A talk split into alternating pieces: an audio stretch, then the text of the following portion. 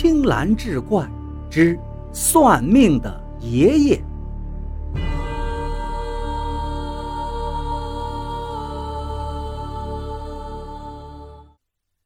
书接上回，张明的爸爸接着说道：“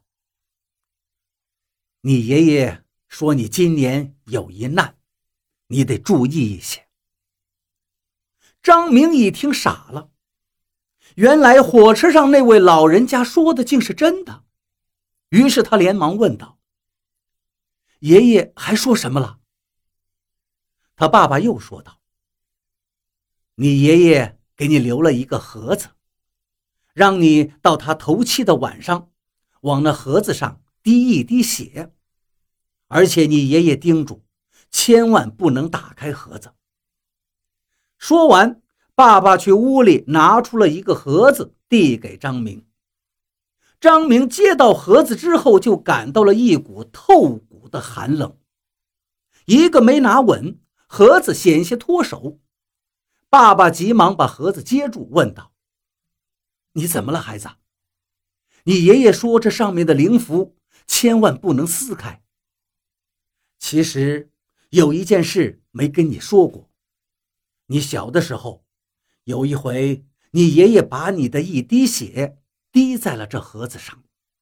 我们问你爷爷是什么法术，你爷爷只说你是八字纯阳，有辟邪之用。我们也就没再问。没想到今天你果然跟这盒子有感应啊！张明揉着手说道：“爸，我刚才一碰到这盒子。”就感到特别特别的凉。爸爸关切地说：“你爷爷说了，等到头七的晚上，一切就知道了。”接下来的几天都是在忙着招呼远亲近邻的祭奠，好不容易熬到了头七的晚上，张明心里很有些期待，但也有些害怕。爸爸拿出那个红盒子，放到了爷爷的祭台上，对张明说道：“明儿，今天晚上等到凌晨一点的时候，你往这上面滴一滴血。”张明郑重的点了点头。火车上那个老者给他的符，他还紧紧的攥在手心里，可能是太害怕了。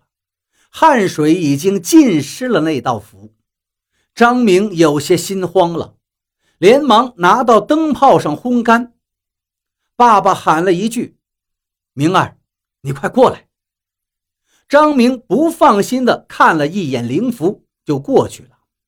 爸爸说道：“明儿，你爷爷说过，晚上还要你的童子尿一碗放在祭台上。”张明立刻撒了一碗尿，转身去拿灵符，可是灵符已经被烘成漆黑的了。张明一阵后悔。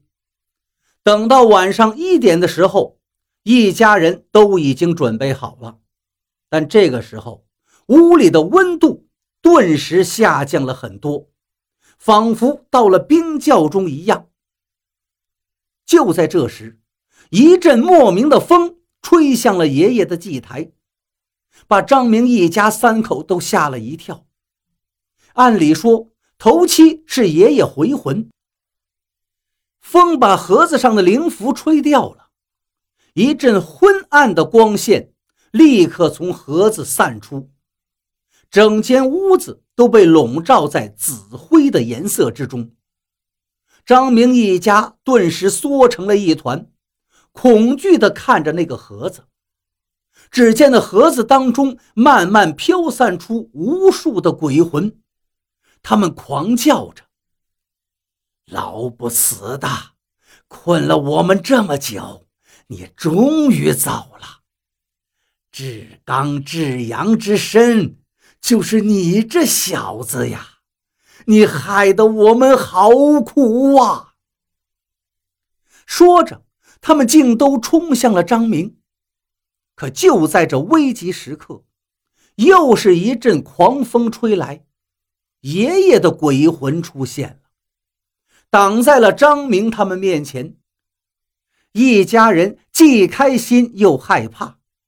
爷爷说道：“儿子，这里我顶着，不用怕。”说完，他双手合印，施出一个法术，顿时将那些鬼魂全都困住。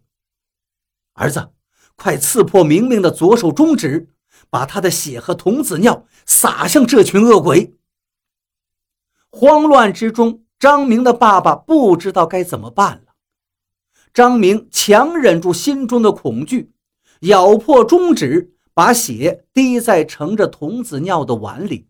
毫不犹豫地洒向了那群鬼魂，鬼魂们发出了凄惨的叫声，那些光晕慢慢的变亮了，最终所有的鬼魂都被消灭了。爷爷说道：“儿子，明明，当年我有些道术，看到厉鬼行凶，便将他们困在这个盒子里。”但是缺少道力高深的法器，便只能利用明明的纯阳之血来镇住他们。可是他们终有一天会冲破的。我算准日子，便只有牺牲自己，提前结束生命。只有这样，我才能用我这无躯之魂，施行我研究多年的困魂术，来约束这些厉鬼。说到这儿，张明爸爸哭得更狠了。他埋怨道：“爸，您怎么这么傻呀？您这一辈子都在牺牲自己，难怪您是这么突然走的。”说着便泣不成声了。张明听到这儿也大哭起来，嘴里不停地喊着“爷爷”。爷爷却说道：“乖孙子。”以后爷爷不在你跟前，一定要听爸妈的话。爷爷的魂魄逐渐的消散了，一家人又抱头痛哭起来。